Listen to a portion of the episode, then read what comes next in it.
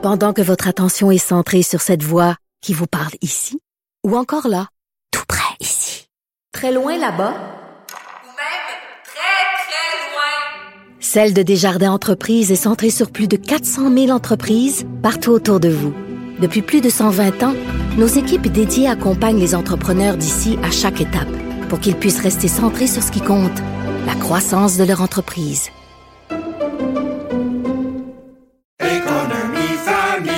Ici Ricardo. Et Émilie, marchand d'IGA. On a envie de vous inspirer à bien manger. À moins de 5 la portion. Suffit de repérer les produits valeurs sûres et de les cuisiner avec une de nos recettes. Les valeurs sûres, c'est bien pensé, hein? Bien sûr! Détails sur IGA.net. L'exercice lui-même Mario Dumont. va faire sortir plus de vérité sur ce qui s'est véritablement passé à ce moment-là. Gérez donc ça, s'il vous plaît. Isabelle Maréchal. C'est parce qu'à un moment donné, si on paye pas tout de suite, on va payer tout à l'heure. La rencontre, Maréchal Dumont. Bonjour Isabelle. Salut Mario. Aujourd'hui, tu nous fais réfléchir sur notre regard sur notre société. Est-ce qu'on voit le verre à moitié vide ou à moitié plein? Mais j'avais envie qu'on jase, toi puis moi. Oui? Oui. ah, je je t'écoutais dans le métro tout à l'heure sur Oui. ton expérience, puis je me suis dit quel moment de bonheur a-t-il vécu notre ami? Euh, non, sans blague, je voulais effectivement qu'on réfléchisse ensemble sur notre sur notre degré de satisfaction personnelle par rapport à notre vie. Puis là, tu vas dire oh, ton bonheur, tu le trouves où? Pourquoi je te parle de ça, c'est qu'effectivement hier, tu sais, je te disais notre ministre de la santé, on s'est parlé de de ses nouveaux de sa nouvelle cellule de crise puis de des solutions qui qu'il espère amener au système et toute la journée, je l'ai entendu dire cette phrase qui m'est restée et je me suis dit écoute, notre ministre de la santé fait de la psychologie positive, il disait moi je suis le genre de gars, j'aime mieux boire le verre à moitié plein qu'à moitié vide. Et effectivement, c'est une posture mentale, le bonheur, Oui. comme il nous le présente comme ça. C'est vrai que si tu vois... Parce que dans le réseau de la santé, il est juste au quart, le verre. Il est pas à moitié. Eh boy, Mais c'est pour ça, raison de plus. Je pense qu'il se force. Il est pas à moitié, le verre, c'est ça, le problème. Il se fait un exercice, Oui, tu comprends? de le voir là. à moitié, oui, Il se force, tu vois. Mais, et ça, je me suis dit, c'est intéressant, justement. Notre ministre se forcerait-il à être heureux alors que, dans le fond, il y a, il y a juste des problèmes devant lui? Et je te dis que c'est une posture mentale, c'est une posture mentale puis une posture physique. Fait que je me suis mis à fouiller là-dessus. J'ai cherché, écoute, tu fais Google, verre à moitié vide, verre à moitié plein. Je tombe sur le nouveau dossier de l'actualité qui vient de sortir et qui, justement, titre L'avenir s'annonce radieux entre parenthèses, si vous y croyez.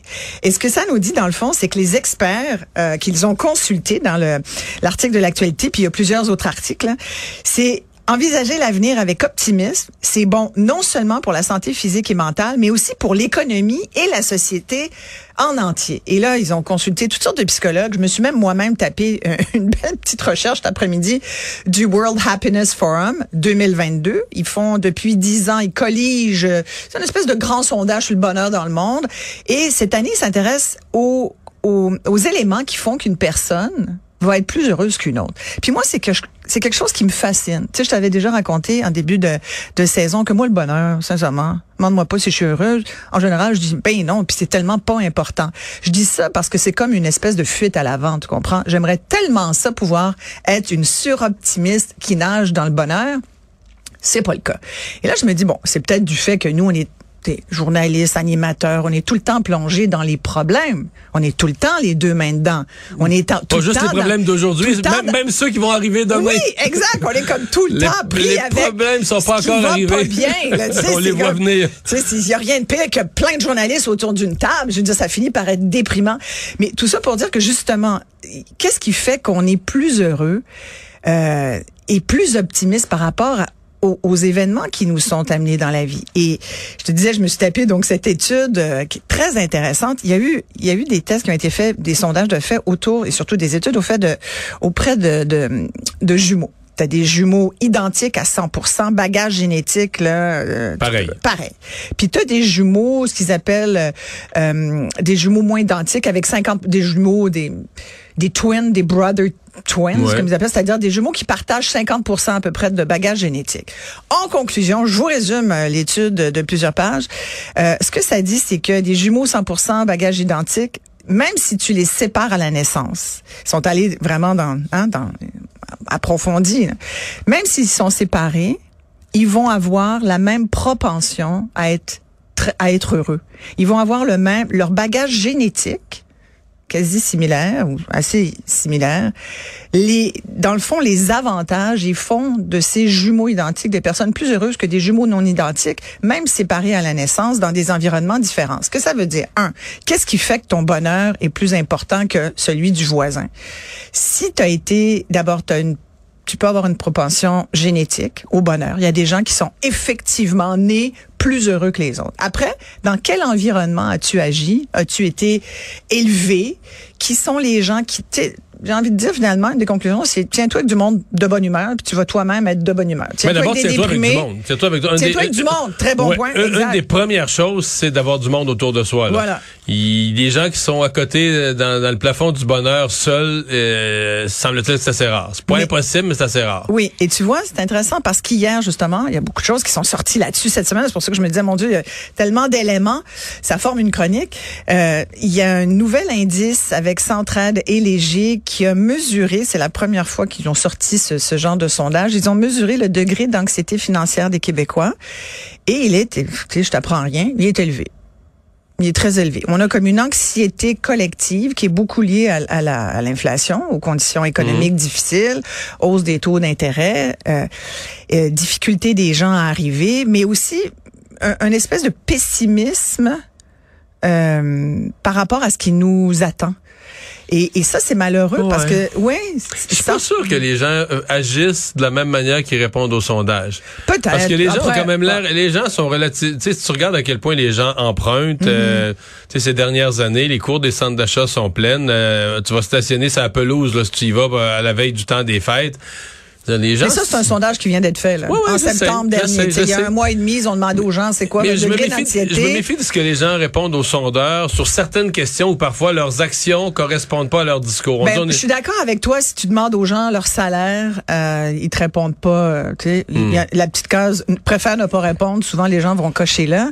Mais si tu demandes, avez-vous tendance à être anxieux ou les questions tournées autour de ça, je pense que tu n'as pas avantage à mentir. Mais je trouvais que c'était intéressant quand même qu'on en vienne à, vouloir mesurer ça. C'est quand même c'est quand même euh, une espèce de symptôme de notre société. Si, si tu as l'impression qu'autour de toi, le discours ambiant euh, est de plus en plus gris, là, on tombe pas dans mm. les pensées noires, mais c'est quand même, on est comme une espèce de grisaille. Mais les jeunes citoyens se font encourager à être éco-anxieux. C'est terrible, c'est la fin du monde. À la lecture c'est épouvantable. ouais. Alors, résumé de ma, petite analyse de cet après-midi, je me dis, écoute, si t'es éco-anxieux, sincèrement, composte tu vas être plus de bonne humeur.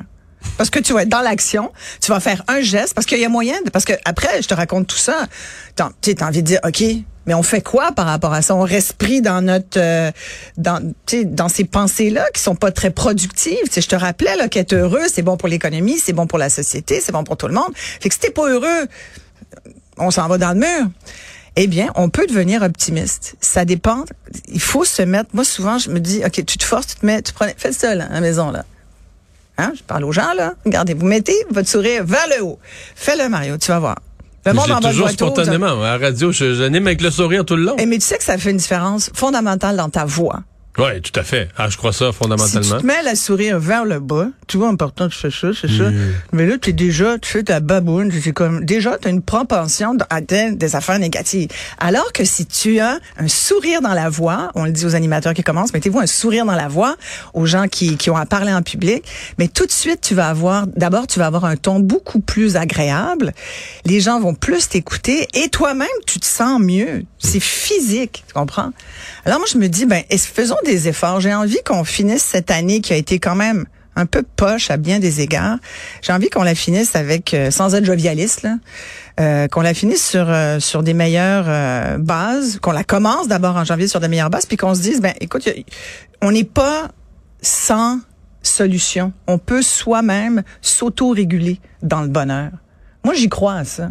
Tu vois, tu peux, tu peux dire, ben voilà, moi j'ai décidé que finalement aujourd'hui, puis il y, a toutes sortes de trucs. Je disais un truc, par exemple, avant de te coucher, euh, ça, un, ça, ça un peu à la pop psycho, mais moi j'ai envie de dire, écoute, si ça te fait du bien, c'est mieux qu'une bouteille de vin puis euh, un gramme de pote là, pour ta santé. Tu, tu, tu prends une note puis tu mets trois choses qui ont été positives que tu retiens de ta journée.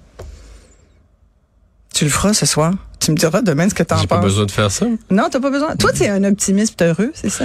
Mais moi, je suis plus. Tu vois, euh, tantôt, tu parlais de, de, de vision plus. Euh, tu quand on est journaliste, puis on est toujours dans un problème. C'est aussi vrai en politique. Ben, tout à fait. Ben ouais. Mais moi, en vieillissant, je dirais que j'ai plus. euh, je suis pas moins convaincu de ce qui doit être changé. Hier, on se parlait du système de santé, puis je viens frustré, puis je vois les gens attendre.